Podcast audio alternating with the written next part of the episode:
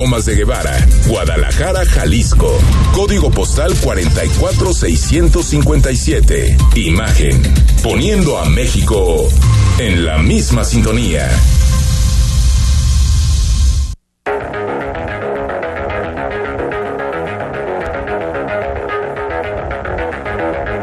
Escuchas imagen. Escuchas Imagen Radio.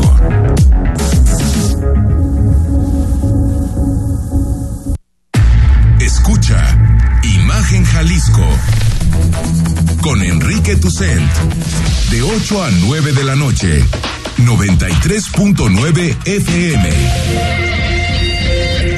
imagenguadalajara.mx Imagen más fuertes que nunca.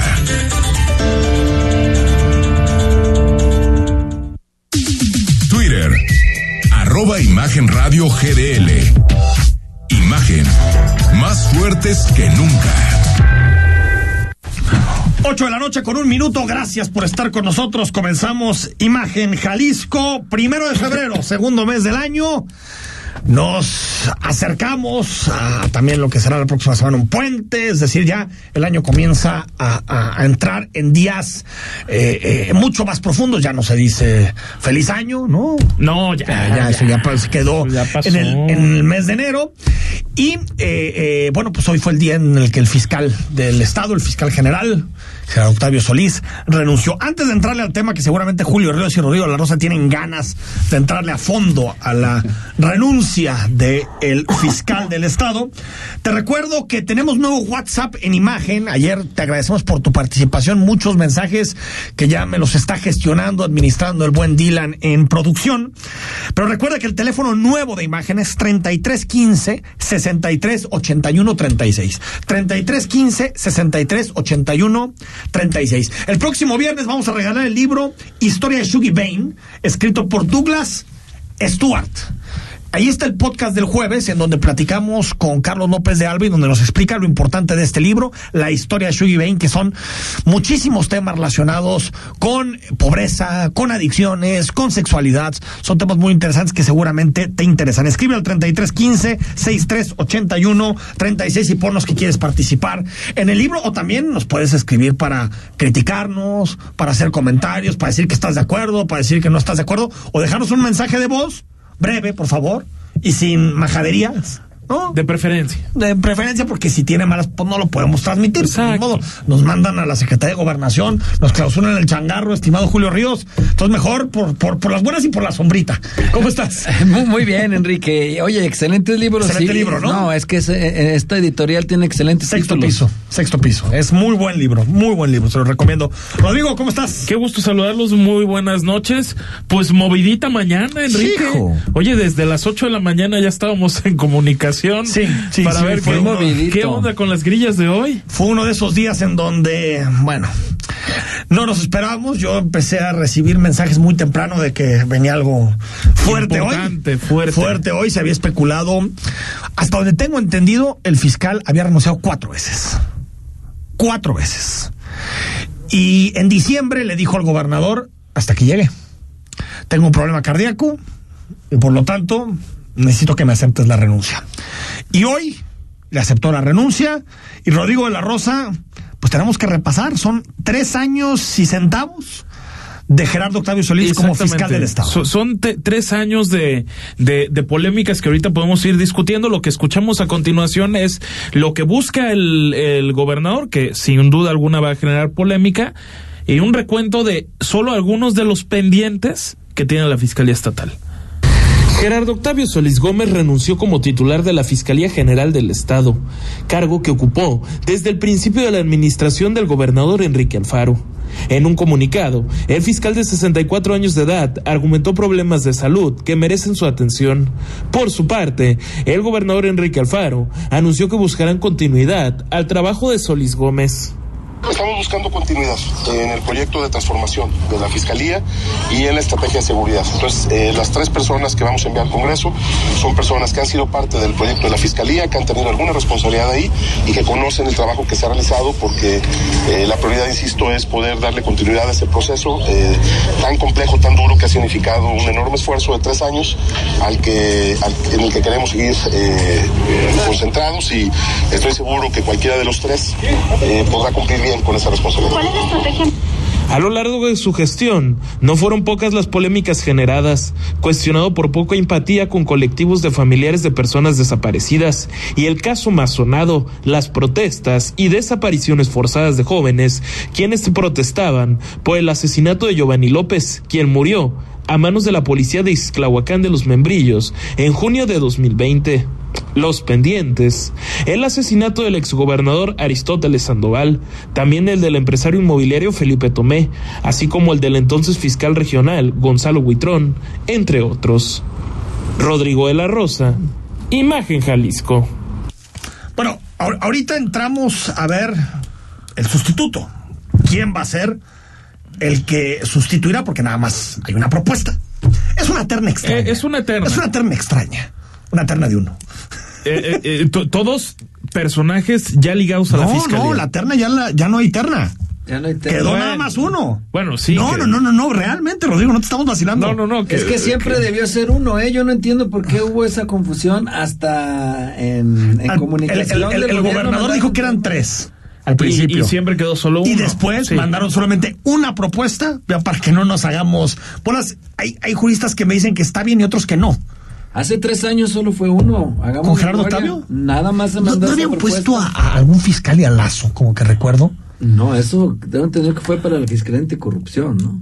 No. No, pero sí, sí había pasado por el Comité de Participación Social, ¿no? Sí, El- evaluación, eh, al final, quedó, un nombre, dices. Al Sí, final al quedó un final nombre. A ver, quedó un nombre. ahorita entramos a- a- al- a la- al relevo. ¿Cómo calificar estos tres años y cachito de Gerardo Octavio, Julio? Evidentemente por los por las cifras, la percepción y los resultados, pues infructuosos.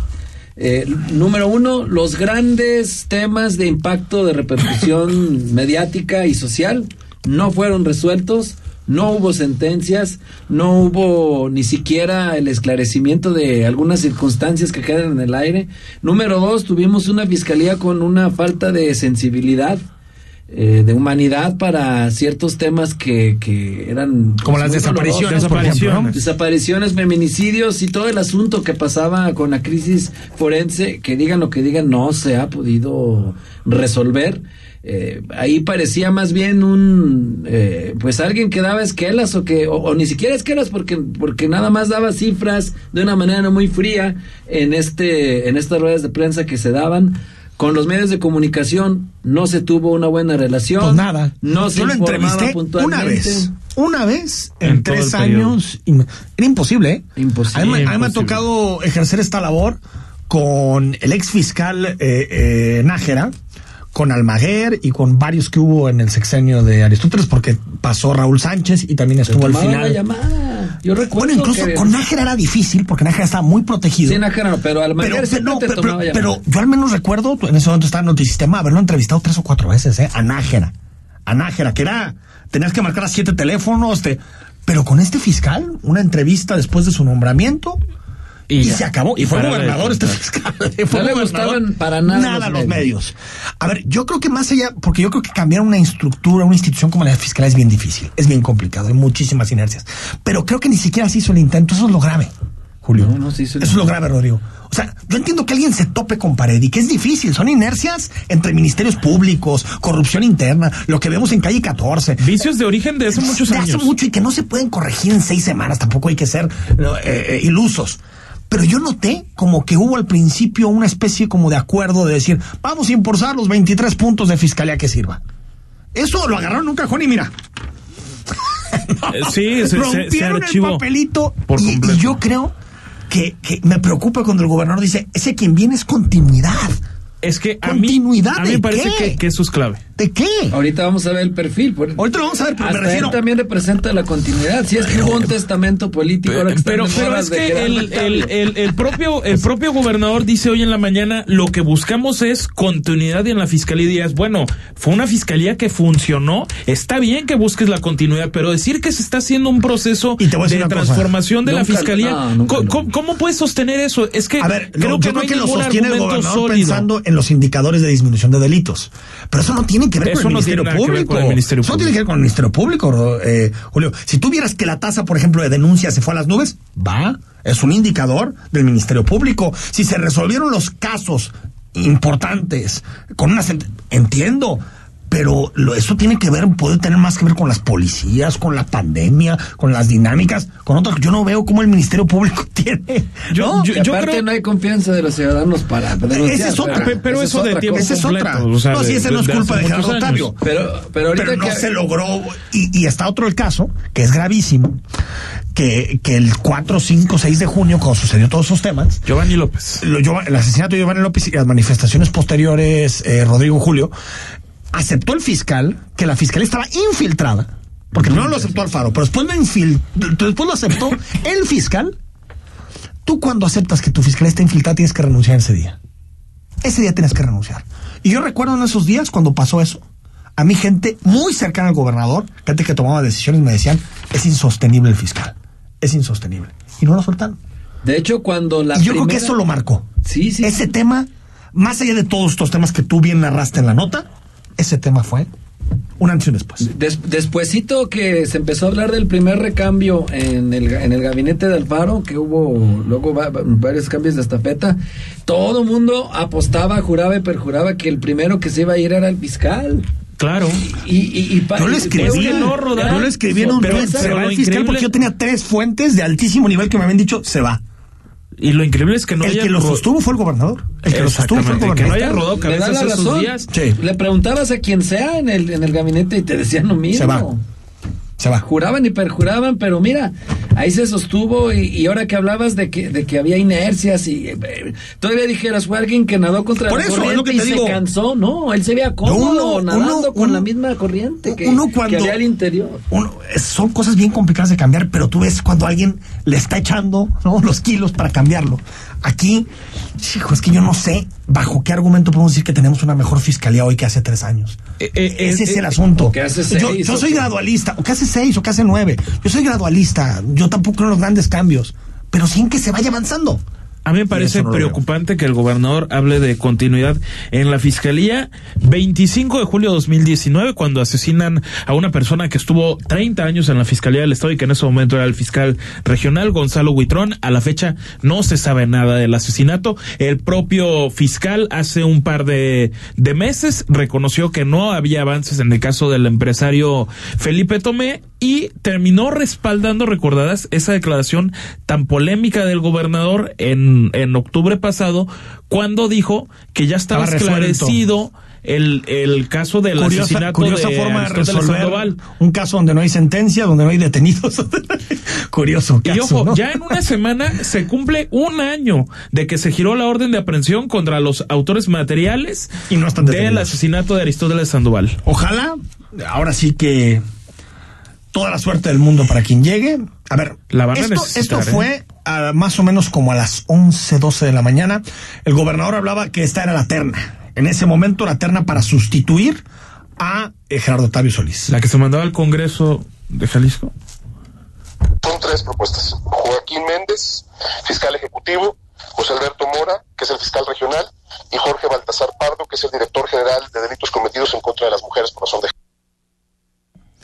Eso, eso era a mediodía.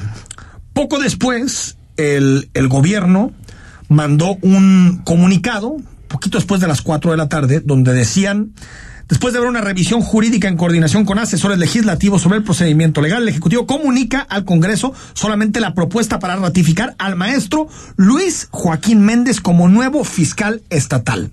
Pasaría de ser el fiscal ejecutivo a ser el fiscal general.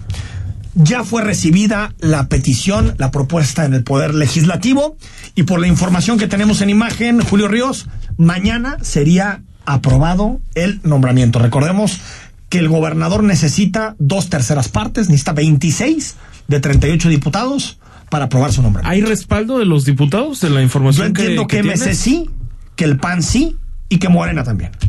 Ah, Ese Morena se, tengo. Morena se sumaría. Bueno, Morena se ha sumado a todas. ¿no? Sí, eh, que- algo que Desde no que hizo. llegó Martínez. Ah, sí, algo que No no, dice hizo que en- no ni a en- una limonada. Eh, eh, entonces, hagamos además seguro se es va a una- oponer. Es una regla no escrita, ¿eh? También en política. Cuando se hicieron los cambios en el tiempo de Aristóteles, también el Congreso Dos. se lo ratificó. Dos. Exactamente. Sí. Pero una regla no escrita que votó en su momento en contra de MC.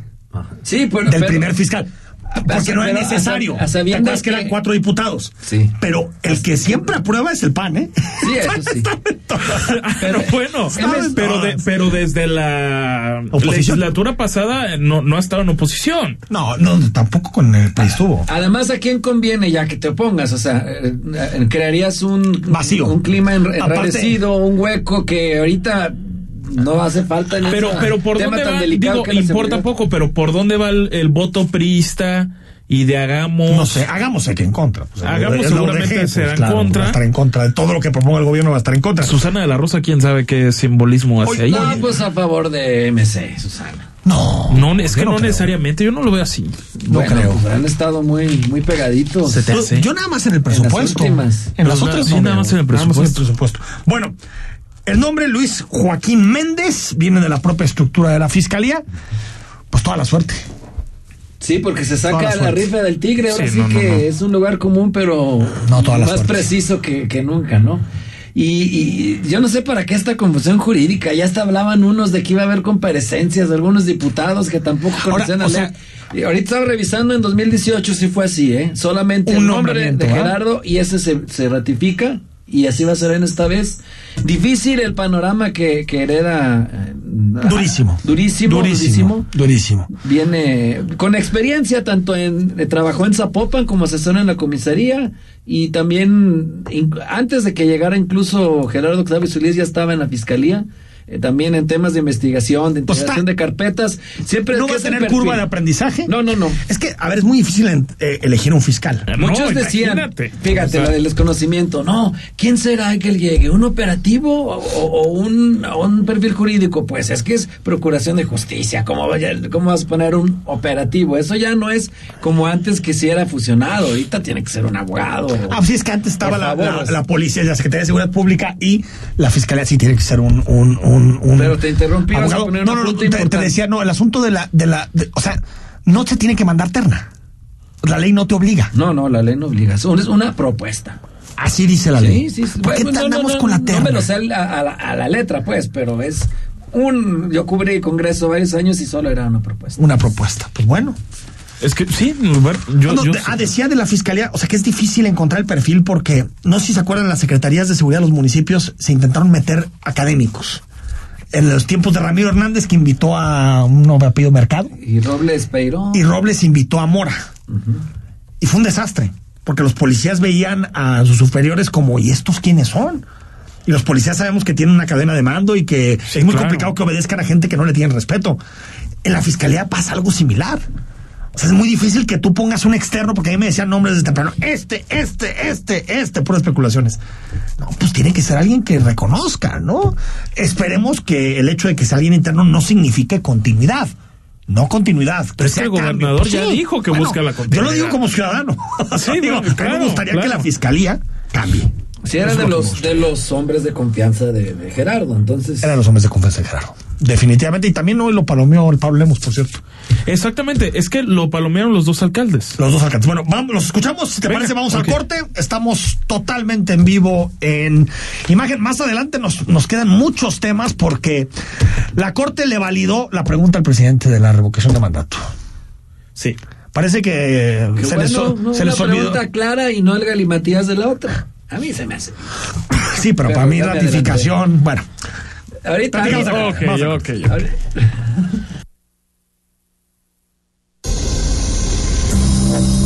El análisis político.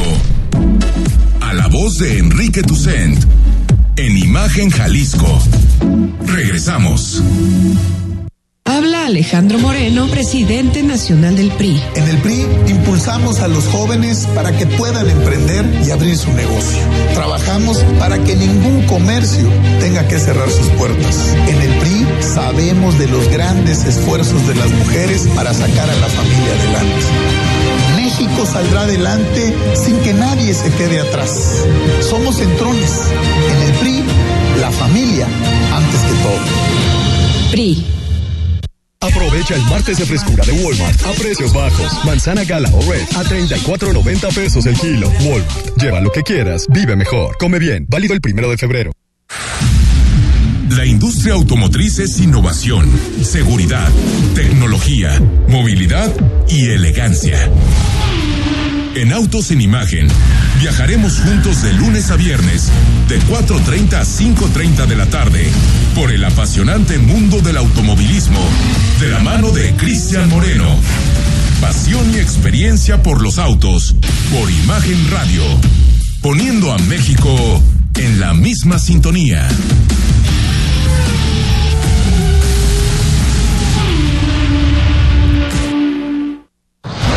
Escucha la voz más saludable de México. Etel Soriano, en bien y saludable. De lunes a viernes a las 15 horas por Imagen Radio. Poniendo a México en la misma sintonía. Imagen. Sonido. Sintonía.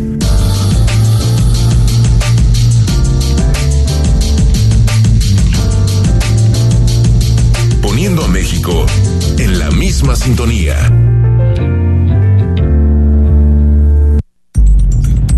Estás escuchando Imagen Jalisco con Enrique Tucen.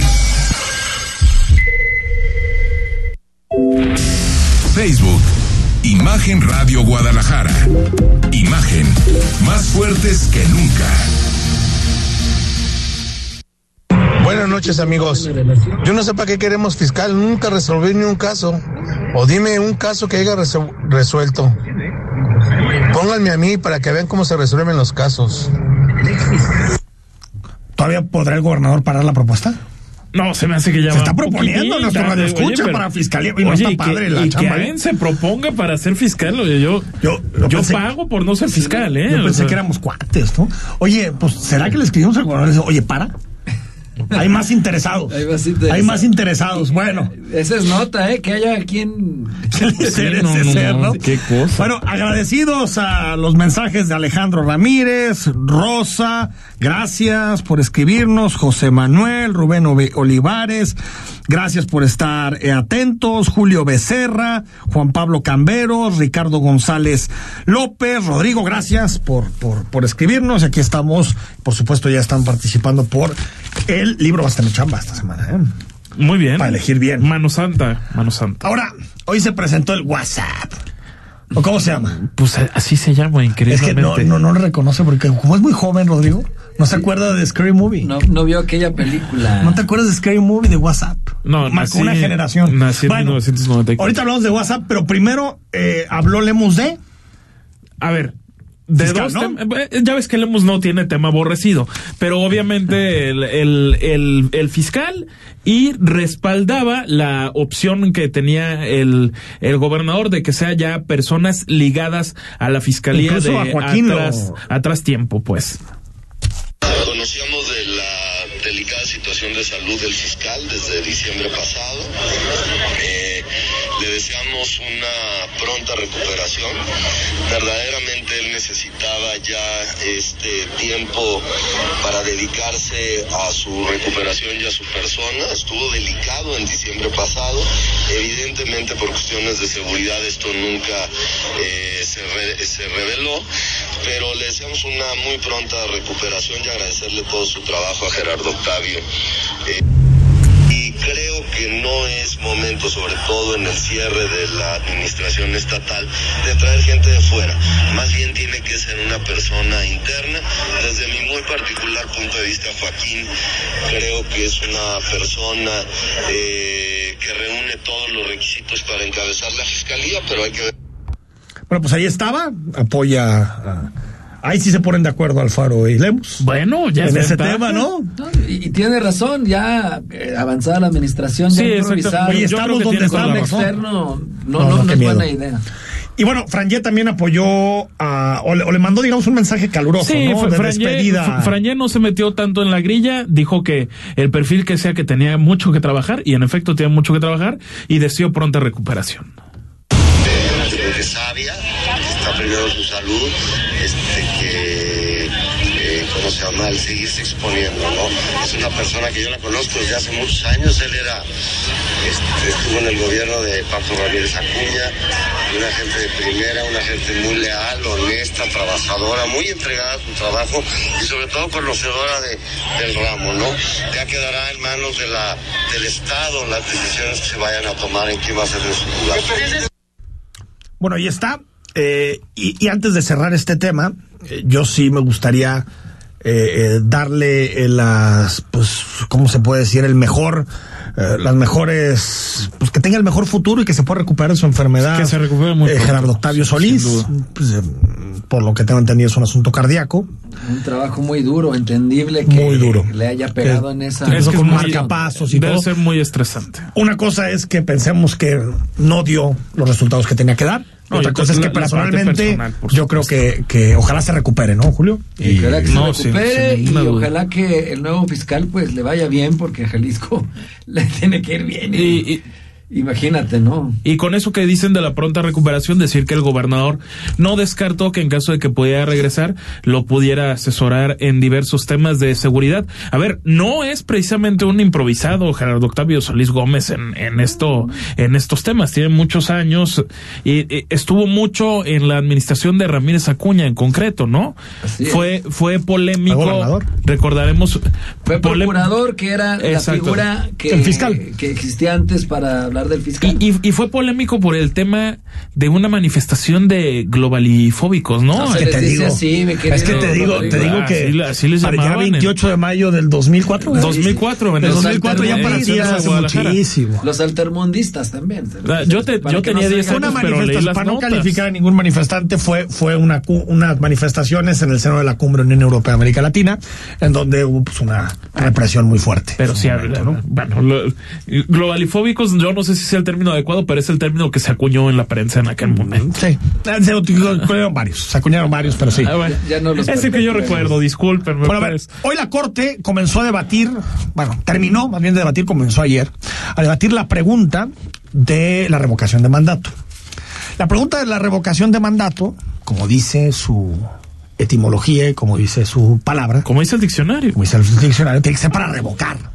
Digo, esto creo que el- todo el mundo lo entiende, ¿no? No- Bueno, quién no, sabe, bueno. a estas alturas. Eh, los ministros debatieron si había que quitarle una parte de la pregunta.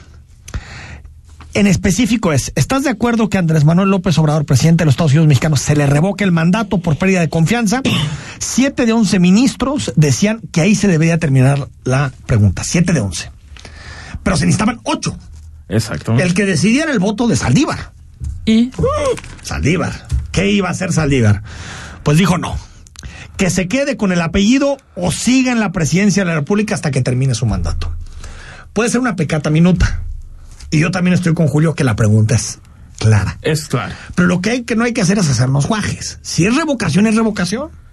Lo escribía el otro día Jesús Silva Herzog en su columna que cuando vino Zapatero a México le dijo, oye, pero ¿cómo está eso de que en, en México el partido que gobierna está buscando la revocación de mandato? Eso está como extraño, ¿no? Cuando, En todos los es al revés, es la oposición O sea, la es que, todo la fue Fue es un galimatías. No hay dinero.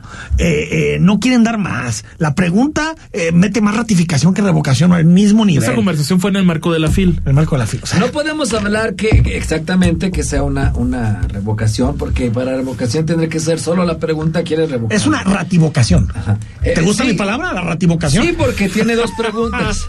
tiene una de la vas a ratificación. proponer para la RAE. Es que se escucha como medio gati, venga. eh, bati, no sé qué, pero sí, rativocación, ¿no? Es O el sea, ejercicio de rativocación. Tiene una pregunta de ratificación, otra de revocación. Pero a ver, este, también no nos pongamos, no nos pongamos exquisitos. eh, ¿Por qué no, Julio? Con Si la eso teoría. venimos. Número uno. en, en- en la, en la primer. A ver, lanza la provocación. en la- no, no Julio. provocación, pero en la anterior consulta diputados estaban molestos porque no, que es un crucigrama Sí, sí, sí. y que nada más están preguntando algo que, que, que no se debe porque porque juzgar a los expresidentes Y no lo es así. y lo sostengo. Y- y bla, bla, bla. Ok, sí, pueden tener razón. Y creo que la mayoría de los mexicanos pensaron eso, que no fueron ni, Pero aquí ni se- se acercaron a una urna. Pero aquí sí se está preguntando algo que, que debería tener efectos porque se iría al presidente de la República. Si la pregunta se apega o no a la revocación de ratificación, que estoy de acuerdo, no importa, Pero ¿por qué no porque lo que hay que hacer es invitar a la gente a que, mecanismo? a, a- a que participe ¿O no? y qué mejor que con una ¿O pregunta no, Julio? clara. ¿O no? Si la gente no quiere salir a participar en un ejercicio que no tiene ningún valor, que no salga. A ver, no salga. pero- que no Pero- salga, ¿no? pero- yo, es yo como- no estoy de Pero acuerdo para en quien el... quiera participar, que esta pregunta no importa que tenga ambas No, que sea aristas de yo no de revocación, con eso. porque de esa manera hay mucha más claridad y mucha más gente podría participar o no, como bien dice Enrique, o sea, ¿para qué nos vamos a poner puristas ahorita? Sea, A ver, pero yo no si estoy- vamos a, a Yo- yo un no estoy de acuerdo- inédito de participación ciudadana. Pues hay que ver si es inédito, hay que ver si es Yo- inédito, yo no ¿eh? Todo estoy- eso- no, nunca lo ha habido. Bueno, no, eso sí, pero hay que ver el número de aspecto sí es participantes. inédito. sí. A Creo ver, que va un yo- fracaso yo- totote, pero bueno. Yo no estoy de, yo no estoy de acuerdo con muchísimas cosas de- fracaso, del gobierno de Andrés Manuel López. Obrador, pero yo quiero que López Obrador termine su mandato el 30 de septiembre de 2024. Pues, hay dos Eh, opciones. No vayas no, pero, a pero votar. ¿para qué te prestas vota algo? por- pero ¿para qué te prestas algo que está proponiendo si el propio gobierno? No lo está haciendo Julio, la, la oposición. O sea, el voto ya se dio las urnas. Tiene respaldo de 30 millones Aquí de en la mesa tenemos dos antilopes obradoristas recalcitrantes No, y el día que les no. ponen una boleta para quitar al presidente que, que, que no les gusta, no van a ir a votar. No, pero yo Porque yo soy- soy antes que antilópez obradorista, antes que No, yo no antilópez soy obradorista, antiobradorista, ¿eh? Y si él ganó las elecciones, tiene que gobernar hasta el último día de su mandato. Y no es eso, Y la acabó. Constitución un dice que ejercicio se acaba el 30 de democrático. septiembre de Julio, ojo, Julio. 2024. Es democrático si la ciudadanía se hubiera puesto de acuerdo para buscar No. este proceso. Ahí sí se Pero se le están poniendo en, en bandeja Julio, de plata para de mí pechito. esto es una borrachera al ego del Es presidente. como el Ah, las fútbol. borracheras son más divertidas. Es como Ah, el fútbol, sí. a ver, este, ah, yo no remato el balón porque el defensa fue el que me, me dio el, ahí el rebanón que se equivocó. Nomás que me dé mi compañero el pase No, para que meter yo- la gol. Pues no, no, yo- yo no ya te que están sea. poniendo el balón, mételo. ¿Para qué? Pero Pues para, para qué? que se en vaya. 2024 vamos ¿Quieren a que se votar. vaya? No, No, en pero, 2024 pero vamos yo no votar. quiero que se vaya. No, yo quiero ¿Por qué que- tendría que, que, pero, que pero votar porque gente, se vaya? entonces pues simplemente no vayas a votar y ya. Ah, no, es que en efecto no voy a ir a Mejor, votar. ¿no te gustaría que se gaste en otra cosa, por ejemplo, ese dinero? Julio, son ¿No te cinco- gustaría? ¿No crees? Un presidente que tiene el sesenta y tantos por ciento de aprobación. Nadie está pidiendo que se vaya. Nadie. Ni Es- siquiera la oposición está pidiendo que se vaya. Si, si fuera Es el un capricho, el- Julio, si- fuera el panorama ¿Cómo que Peña nadie? Nieto, Nadie. es que mira, Dos, tres loquitos. O sea, ya de loquitos, frena, todos esos. no, no, no, pero, no, los pero no, espérate, no, Pero los de frena. yo escucho- Pero la mayoría de mexicanos queremos que acabe como acabaron el resto de presidentes. No, pero hombre. los de frena son cada vez más chiquitos, Sí, Julio. pero- no, no, pero eh, yo escucho- Esos ya ya- están frenados. son irrelevantes en la opinión Yo pública. escucho todos los días al PRI, al PAN, en la tribuna del Congreso, del Senado, diciendo que este pernicioso y siniestro gobierno nos lleva a la destrucción nacional. Pues párenlo. Pues, son- Qué irresponsable Ah, bueno. llegar hasta el 2024, Jesús bendito. Yo creo que. Pero es, un que yo, yo- creo que la cosa sería mucho más interesante si estuviéramos en épocas de Peña Nieto con el 30% de aprobación que tenía y entonces dices, ah, No, y que si hay una se le revoque el mandato. Por ejemplo, si tú encuentras un presidente como el caso de la Casa Blanca, donde hay visos de corrupción, que la ciudadanía se pueda movilizar y exigir el proceso de revocación de mandato. Pero que el mismo gobierno se quiera revocar el mandato solamente para legitimarse y decir qué guapos estamos, ¿ya viste? Espejito, decir, espejito, ¿quién es el más bonito? exactamente. ¿No?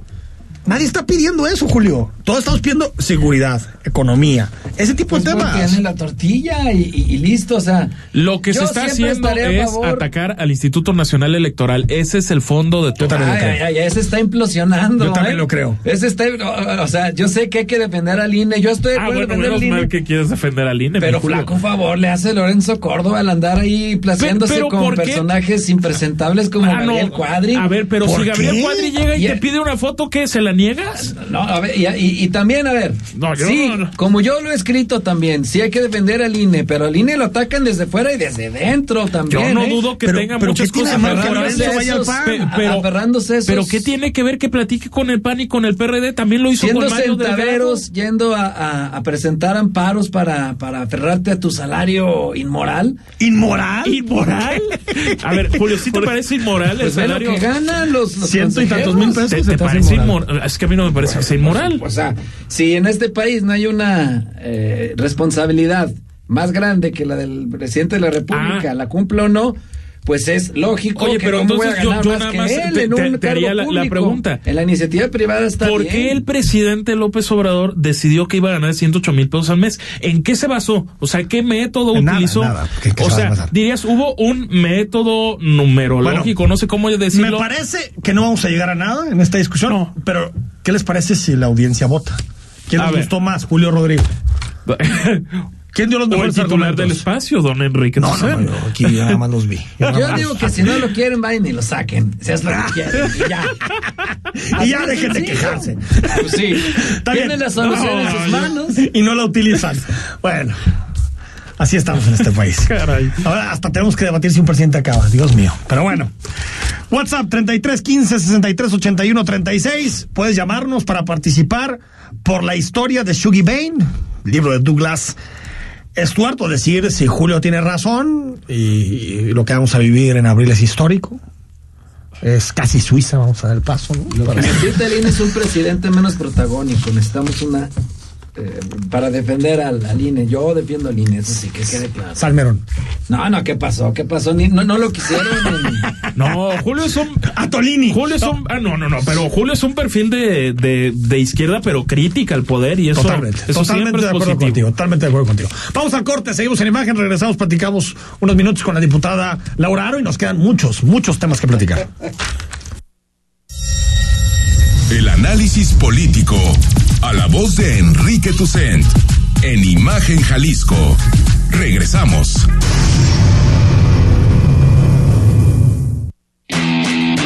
Ven y disfruta lo mejor del tenis. WTA abierto Akron Zapopan del 21 al 27 de febrero en el Centro Panamericano de Tenis en Guadalajara con la participación de Emma Raducano, ganadora del US Open, Madison Keys, Sloane Stephens, entre otras estrellas más. Adquiere ya tu boleto en boletomóvil.com. Aprovecha el martes de frescura de Walmart a precios bajos. Papa blanca a 16.90 pesos el kilo. Walmart. Lleva lo que quieras, vive mejor. Come bien. Válido el primero de febrero. El mundo cambió. E Imagen Radio también. Por eso, podrás vernos en televisión. Busca Imagen Multicast, canal 3.4 de la televisión abierta y en los principales carriers de televisión de paga. Imagen Multicast, canal 3.4 de televisión digital. Poniendo a México en la misma sintonía.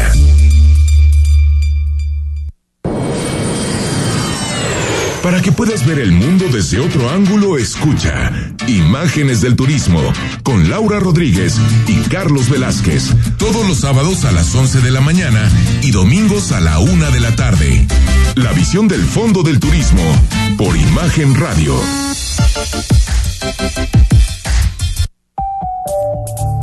Está usted escuchando Imagen. Sintonía. Poniendo a México en la misma sintonía.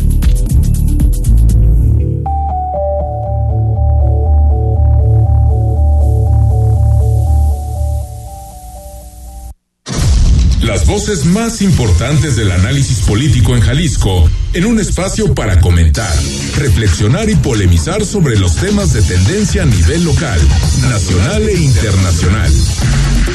Imagen, más fuerte que nunca. Estás escuchando Imagen Jalisco con Enrique Tucent. YouTube. Imagen Radio Guadalajara. Imagen. Más fuertes que nunca. 8 de la noche con 38 minutos. Gracias por seguir con nosotros. A ver. Y siguió la discusión en el corte. El- sí, sí, siguió, siguió, siguió, siguió la discusión. A ver, por ejemplo, del hijo de Andrés Manuel. ¿Crees que debe explicar algo o te parece que está bien lo de la casa? No, no, yo creo que sí debe de explicar. A ver. Hay, Porque, hay un conflicto de interés. o sea, mira. Un eh, presunto conflicto de interés. un presunto un aparente con- conflicto de Se interés. tiene que probar respecto un a lo conflicto de que interés. ganó la, la esposa, respecto a Es todo eso. lobista la esposa, es lobista del tema O sea, energético. sí, respecto a, a- a sus y vive ingresos. en una casa de un contratista de temas energéticos. Respecto a sus ingresos de la iniciativa privada, creo que no hay mucho que, que- que discutir. El conflicto de intereses, sí, habrá que ver que. Tengo entendido- por ahí estaba viendo, no, no, lo, no lo he con- confirmado, que ya había desmentido la, la empresa que. No, lo que pasó es que dijeron- No, pero no, no leí. Es que dijeron iba- que era un ex empleado cuando no era propiamente un ex empleado. Un era, director. era un director de altísimo nivel que dejó su cargo en la empresa eh, a Y principios que a de- nombre de del él está la 2020. casa en la que vivieron rentando, Sí, no o la sea- compraron, rentando el hijo Andrés Manuel Pero López Obrador, José. Ramón y su esposa. Es muy parecido a la O como le dice López Obrador, la señora. Yo, yo creo que, que- es más ofensivo lo de la Casa Blanca. Sí. Eh, porque Sí, era la no, pareja claro. presidencial. Sí, porque era más directo, pero esto es muy parecido. Sí. Y acá fíjate cuando Andrés Manuel dice la señora y también la manera en que, en que habla del tema, se nota que esto es como cuando Salinas el hermano incómodo, acá es el hijo incómodo. Eh, Totalmente de acuerdo. Muchos eh, no, de, de, de personas de, de la Ciudad de México que andan cubriendo me comentaban eso, que a él no le gusta. Esta que- sí le pegó, ¿no? Que sus hijos Aparezcan. Esta- anden viviendo así. No, que lo no, Diego, no los- esta fue la línea de flotación. Esta, Esta le sí. pegó y durísimo. no Esta los sí. puede, no los ha podido controlar y a él no le no. gusta para Todavía nada no. esto. Totalmente. Son sus hijos incómodos. Fue el presidente que, que dijo que para qué un par de zapatos, que para qué más de un par de zapatos. Si puedes tener un par de guaraches. ¿Para Eh, qué? eh, eh, eh, este Oye, me dejan, me dejan, me dejan saludar a Laura Aro. Ah, Ahorita claro. seguimos. Por favor. Diputada Laura Aro, ¿cómo estás? Buenas noches. Eh, Con el gusto de saludarte a ti, ahí a Rodrigo, Julio, ya los escuché. Aquí, aquí pegándole, ya sabes, a los temas de todos los días. Eh, eh, Laura, oye, a ver, danos una actualización de cómo va el debate sobre la reforma energética. Entiendo lo que leí eh, esta mañana, es que el PRI está abierto a comenzar la negociación con el presidente, ¿no? Mira, yo creo que la reforma eléctrica y energética, ¿no? Que, que yo creo que deberían deberíamos de ponerle los los dos términos, tiene algo que hasta ahorita hemos observado. Retrata de cuerpo completo la visión de Morena de México.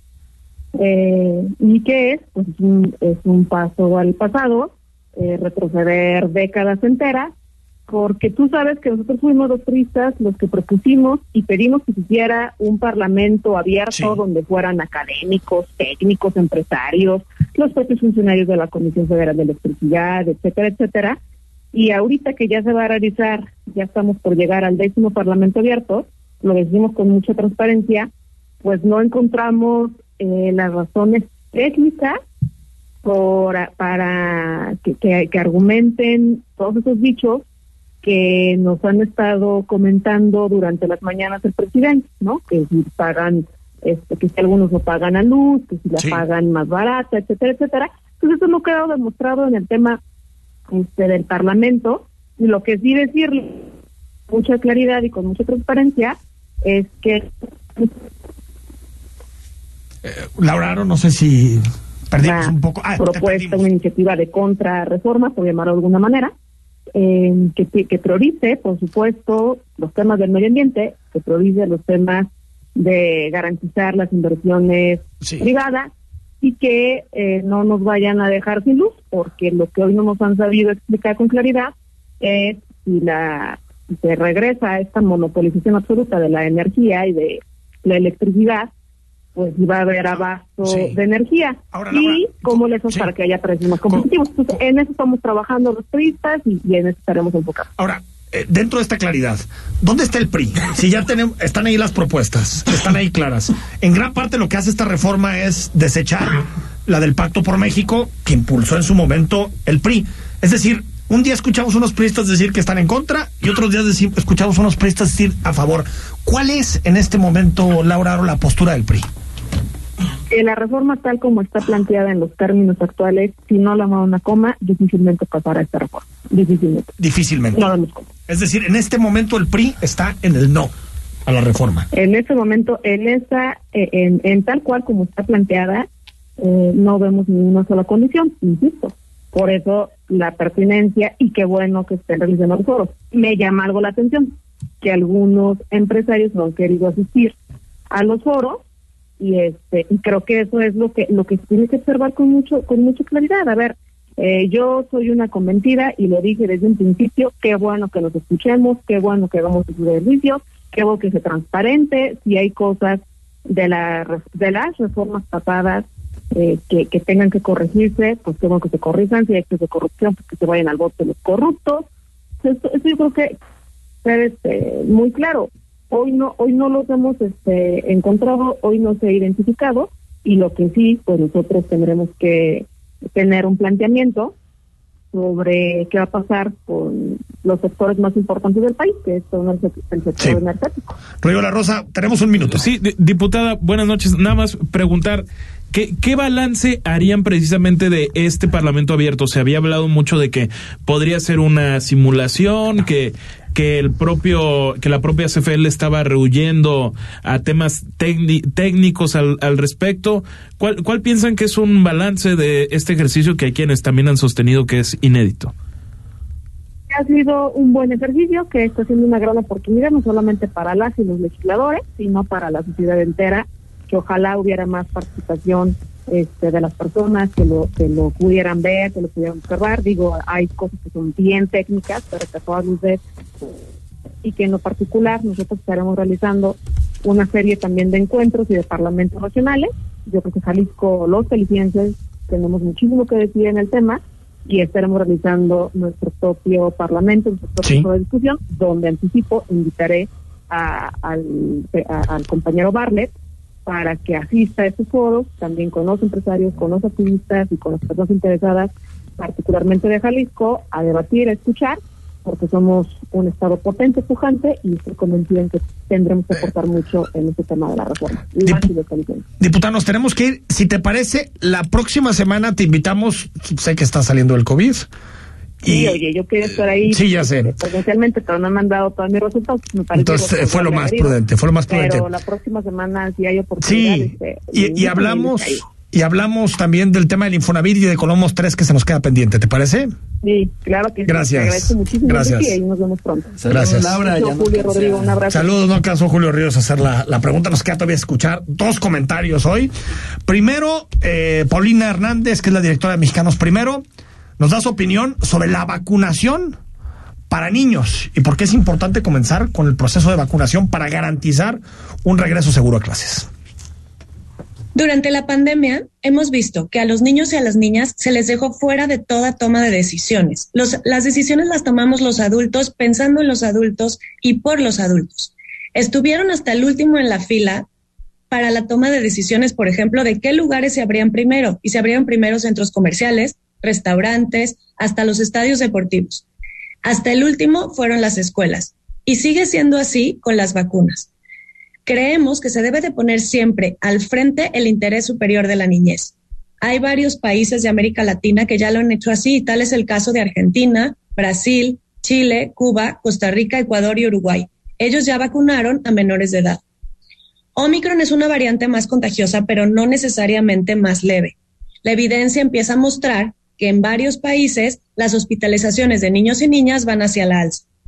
Por lo tanto, los niños y niñas están en riesgo, mayor riesgo todavía por no ser vacunados.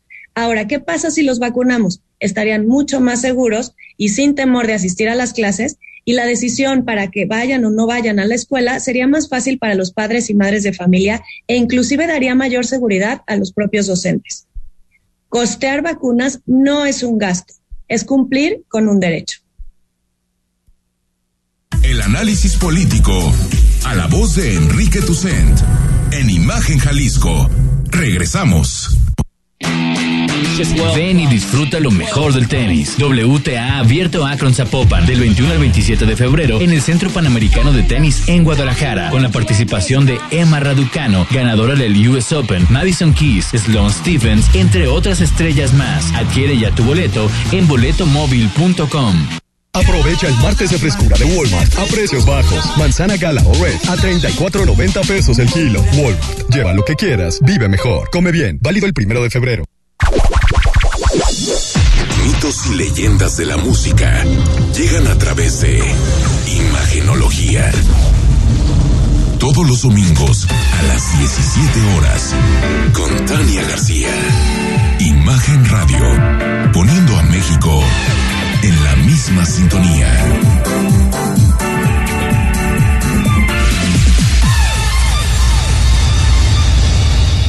En la Suprema Corte, la e-justicia llegó para quedarse. A través de Internet y con firma electrónica, se pueden promover todos los asuntos de la competencia de la Corte. También, dar seguimiento a los juicios de amparo, consultar expedientes y recibir notificaciones desde cualquier parte del país. Busca la aplicación móvil Firel para dar de alta tu firma electrónica. Mayor información en www.scjn.gov.mx. La justicia digital es una realidad. Suprema Corte, el poder de la justicia. No te pierdas lo más interesante de la industria activa, todos los sábados a las 10 a.m., con la conducción de Salvador y Casbalceta. Imagen Radio, poniendo a México en la misma sintonía. El análisis, la polémica, lo asombroso, el interés. Todo eso somos. Imagen Radio, poniendo a México en la misma sintonía.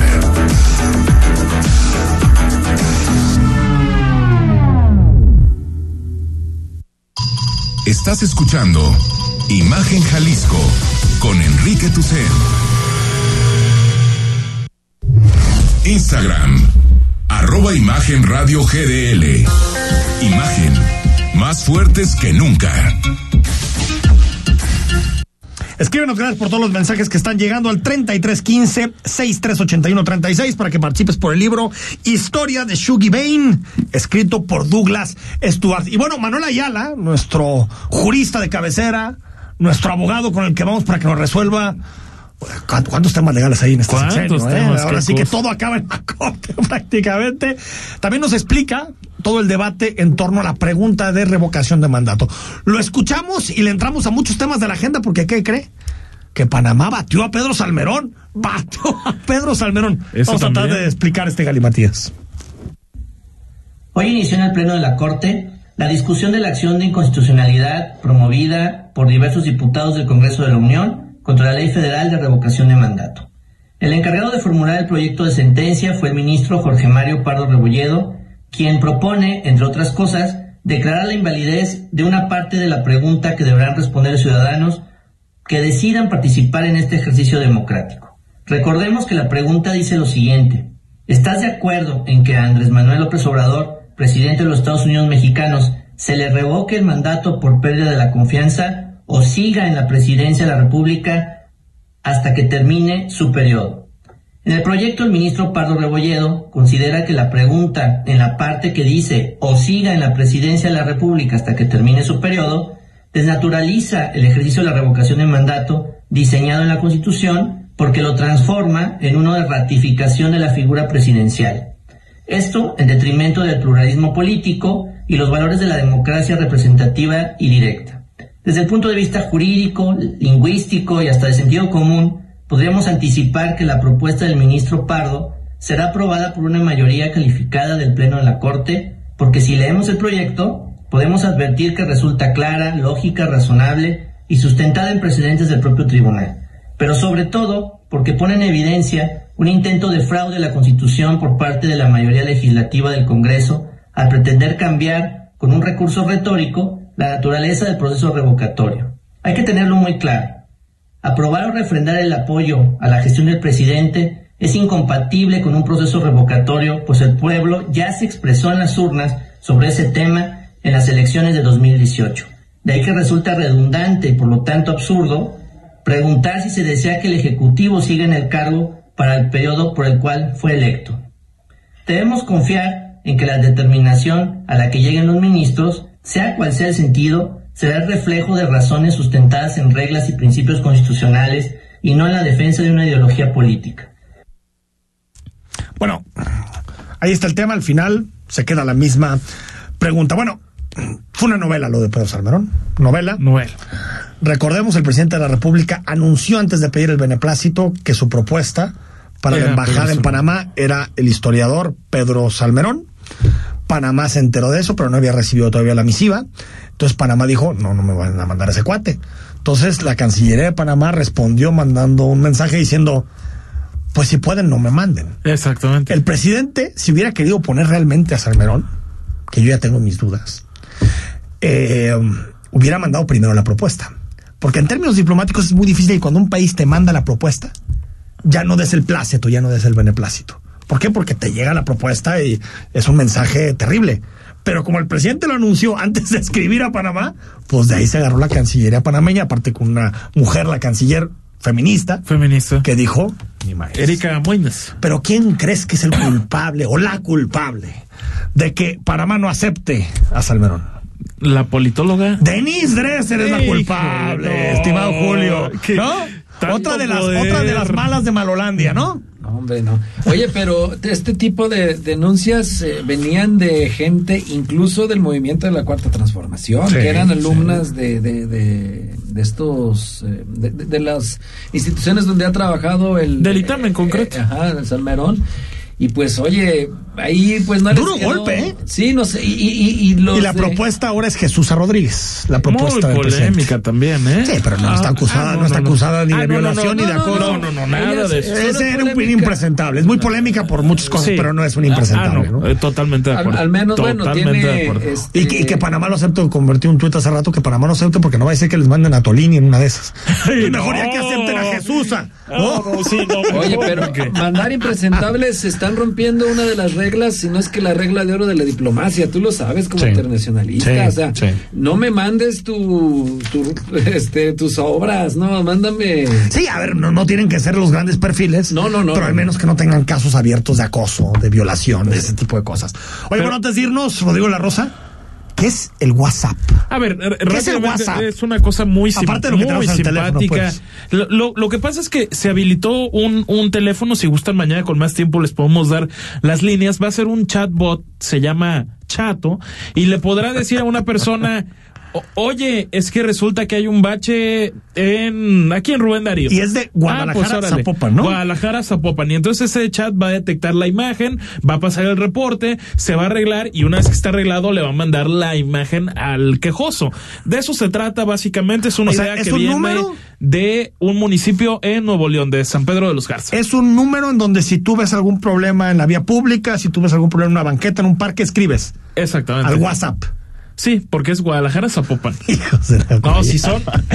Es un vendedor muy hábil, sobre todo el alcalde Lemus, qué bárbaro. O sea, No sé, a mí no se me va a quitar nunca la imagen de, de Scary Movie. Yo cuando escuche WhatsApp, yo voy a acordarme de nuestro amigo Morenito echándose su gallo de marihuana y diciendo WhatsApp. Pero bueno, ahí está, No la línea. que fueras tan descriptivo, pero, Pero es la verdad, ¿no? así fue la Y, y lo dejé con clase. No me digas que no. pero ojalá Por ya. supuesto, siempre. Ojalá eleven el nivel de la, de la agenda pública a los municipios, de verdad. Pues en una de esas esta cosa pega más que le Sí, hayan puesto un no. nombre como la INE, la atención ciudadana. No, de claro que de que pega, pega. El WhatsApp. ¿no? WhatsApp. Señor Julio Ríos, como cada martes, gracias. Gracias, Enrique, Rodrigo. Buenas noches, señores. Gracias, Rodrigo. Soy. Enrique Sucen. Mañana miércoles estamos a las 8 totalmente en vivo en imagen. Que pases buenas noches. Escucha Imagen Jalisco con Enrique Tucent de 8 a 9 de la noche 93.9 FM Imagenguadalajara.mx Imagen más fuertes que nunca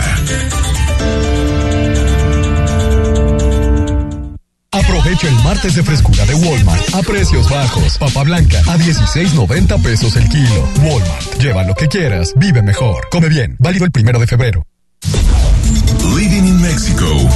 Sábados y domingos en punto de las 7 de la mañana. Con Ana María Salazar. La información precisa de la semana. Análisis y entrevistas en un formato diferente. Completamente en inglés. Living in Mexico. Saturdays and Sundays at 7 a.m. With Ana María Salazar. Imagen Radio. Poniendo a México en la misma sintonía. Hoy en día hay muchas maneras de enterarte de lo que está pasando en tu ciudad y en el mundo. Pero en Imagen Radio hay un programa que solo te habla de lo más. Sintoniza cada sábado a las 18 horas a Carlos Ellis e invitados para conocer lo más de las tendencias, lo más de la música, lo más de la cultura y lo más del estilo de vida. Es lo más. Porque en Imagen Radio no queremos decirte lo que todos pueden decir. Queremos darte lo que tú necesitas.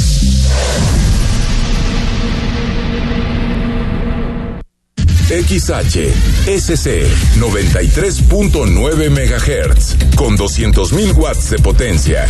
Transmitiendo desde Avenida Rubén Darío 746 tercer piso, Colonia Lomas de Guevara, Guadalajara, Jalisco.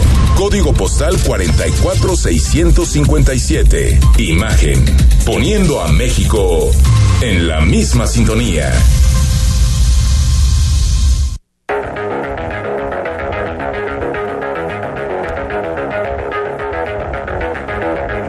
Escuchas imagen.